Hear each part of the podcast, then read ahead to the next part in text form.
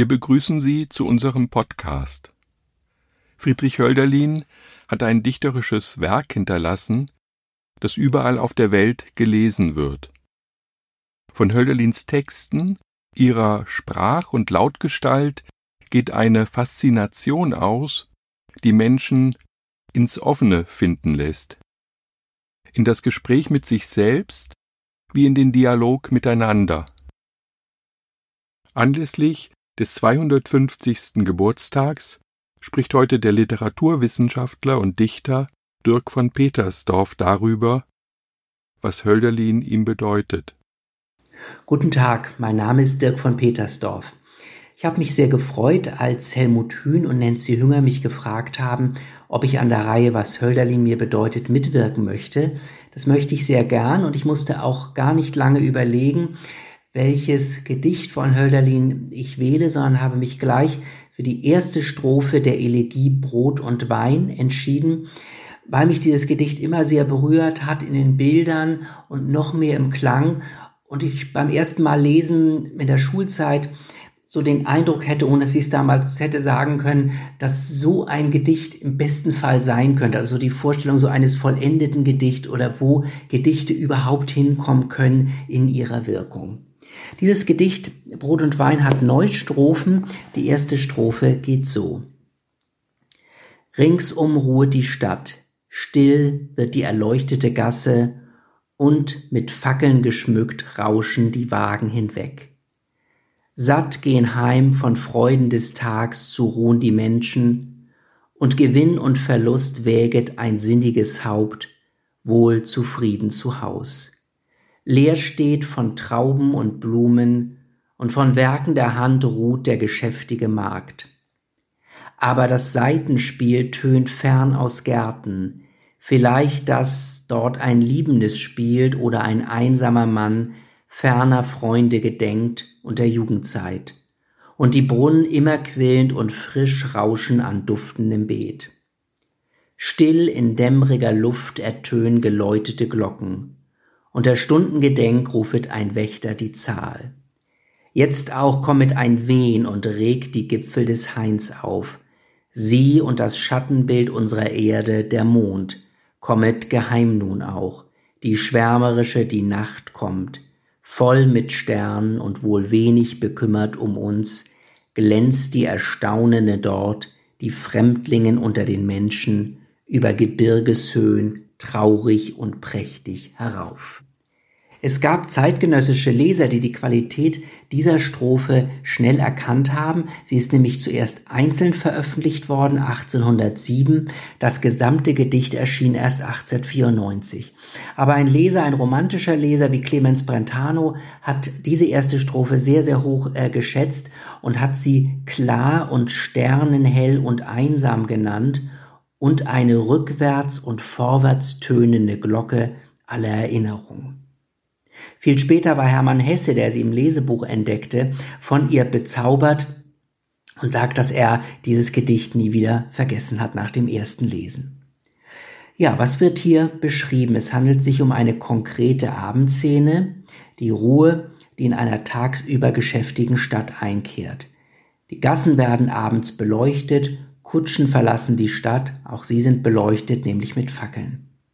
Die Menschen haben genug erlebt, sind satt von den Freuden, wie es heißt. Weiterhin wird der Markt der Stadt beschrieben, auf dem die tagsüber verkauften Blumen und Trauben nun abgeräumt sind. Ein solches Bild hat man auch heute noch vor Augen.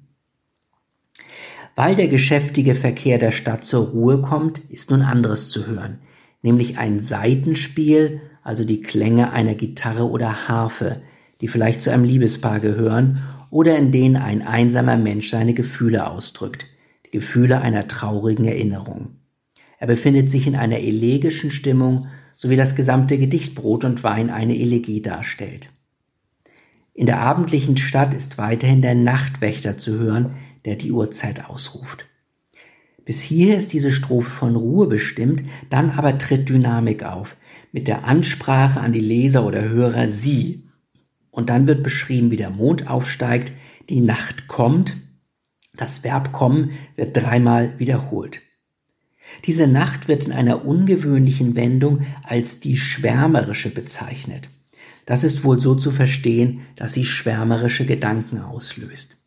Gleichzeitig besitzt sie Distanz zu den Menschen, wird als Fremdlingen bezeichnet und ihr Heraufkommen wird als traurig erlebt. Mit diesen Formulierungen Fremdlingen und traurig wird der Fortgang des Gedichtes vorbereitet, das sich von der konkreten Nacht der ersten Strophe wegbewegt. Die Nacht wird dann nämlich zu einer rauschhaften Gedankenbewegung genutzt, der Sprecher entflieht der Gegenwart und gelingt in die Antike. Dabei handelt es sich nicht nur um eine Vision der Antike, sondern der Sprecher begibt sich ganz konkret in sie, erlebt ihre Feste und ihre Götter. Hölderlin war ja nicht nur ein vorzüglicher Kenner der Antike, sondern man hat bei vielen Gedichten den Eindruck, dass die Antike für ihn gegenwärtig war, dass es gar keine Vergangenheit war, sondern er sich ohne weiteres in die Antike hineinbegeben konnte, wie mit einem Schritt hinübergehen. Die Schilderung der Antike nimmt die Strophen vier bis sechs ein. In der siebten bis neunten Strophe findet das Gedicht in die Gegenwart zurück. Diese Gegenwart erscheint nun als Nacht der Geschichte. Die Antike war der Tag der Geschichte. Die Tag- und Nachtbilder aus der ersten Strophe werden also im Lauf des Gedichtes ausgeweitet. In dieser gegenwärtigen Geschichtsnacht sind die Götter verschwunden. So heißt es am Anfang der siebten Strophe, aber Freund, wir kommen zu spät. Zwar leben die Götter, aber über dem Haupt droben in anderer Welt. Endlos wirken sie da und scheint's wenig zu achten, ob wir leben, so sehr schonen die Himmlischen uns. Es gibt nur noch Spuren des Göttlichen in der Gegenwart, dazu zählen Brot und Wein, die dem Gedicht den Titel geben, die als christliche Sakramente verstanden werden, die den christlichen Gott vergegenwärtigen, aber genauso an den antiken Gott Dionysos erinnern. Eine berühmte Frage, die im letzten Teil des Gedichts gestellt wird, lautet, wozu Dichter in dürftiger Zeit? Ja, jetzt habe ich doch einiges zum gesamten Gedicht gesagt, aber mir liegt die erste Strophe am nächsten und liegt sie am Herzen, weil sie von der Wirklichkeit ausgeht und in dieser Wirklichkeit verbleibt, sie allerdings öffnet. Hier wird die Wirklichkeit nicht verlassen und negiert, das geschieht dann später, sondern sie wird geöffnet auf einen weiteren Horizont hin, dass mir das jetzt so besonders gefällt, mag mit einer Prägung durch die Romantik auch zusammenhängen. Ja, wenn ich jetzt etwas zu einem eigenen Gedicht sagen soll, muss ich zugeben, etwas Bedenken zu haben, wenn man eine Hölderlin-Strophe vorgelesen hat. Was soll man da sagen? Die Fallhöhe ist ja vorprogrammiert. Vielleicht habe ich mir dann überlegt, lässt sich ein Weg über die Form bahnen. Ähm, ich habe mich vor einiger Zeit und auch jetzt immer noch mit einer antiken Form beschäftigt, nämlich mit der Ode. Brot und Wein ist ja eine Elegie, aber die Ode eben auch eine antike Form, die Hölderlin sehr stark genutzt hat. Es gibt verschiedene Varianten der Ode. Mich hat besonders die sogenannte Sapfische Ode interessiert, die nach der äh, Dichterin Sappho benannt ist. Hölderlin benutzt diese sapfische Form eher selten. Bei mir war der Anlass in einem Sommerurlaub eine intensive und äh, beglückende Horaz-Lektüre. Mm, und da habe ich mich dann mit der sapfischen äh, Ode und dieser Form äh, genauer beschäftigt. Sie besteht vor allem aus Trocheen. In jedem Vers findet sich neben den Trocheen aber auch ein Daktylus und der vierte Vers einer Strophe, die Strophe besteht aus vier Versen. Dieser vierte Vers ist ähm, verkürzt, besteht aus dem sogenannten Adonius. Und durch diese Verkürzung entsteht am Ende der Strophe eine Pointierung, die mir sehr liegt. Es gibt ja auch Autoren, die in der Lyrik Pointierung ganz falsch finden oder auch plump. Ich finde diese Pointierungsmöglichkeit am Ende einer Strophe sehr reizvoll wenn man dann so eine Form hat, passiert es manchmal, dass ein Bild sich dazu einstellt und sagt, dieses Bild würde zu dieser Form gehören. Manchmal ist es auch umgekehrt. Man hat erst ein Bild, eine Vorstellung, eine Atmosphäre und die sucht sich dann eine Form. Ich glaube, es kann in beide Richtungen gehen. Ich hatte hier das Bild einer Radfahrt im Winter äh, plötzlich wieder vor Augen und nicht nur vor Augen, sondern auch im Gefühl, wie es ist, an einem Morgen, an einem eisglatten Morgen mit Schnee, wo über Nacht alles gefroren ist, mit dem Fahrrad zu fahren.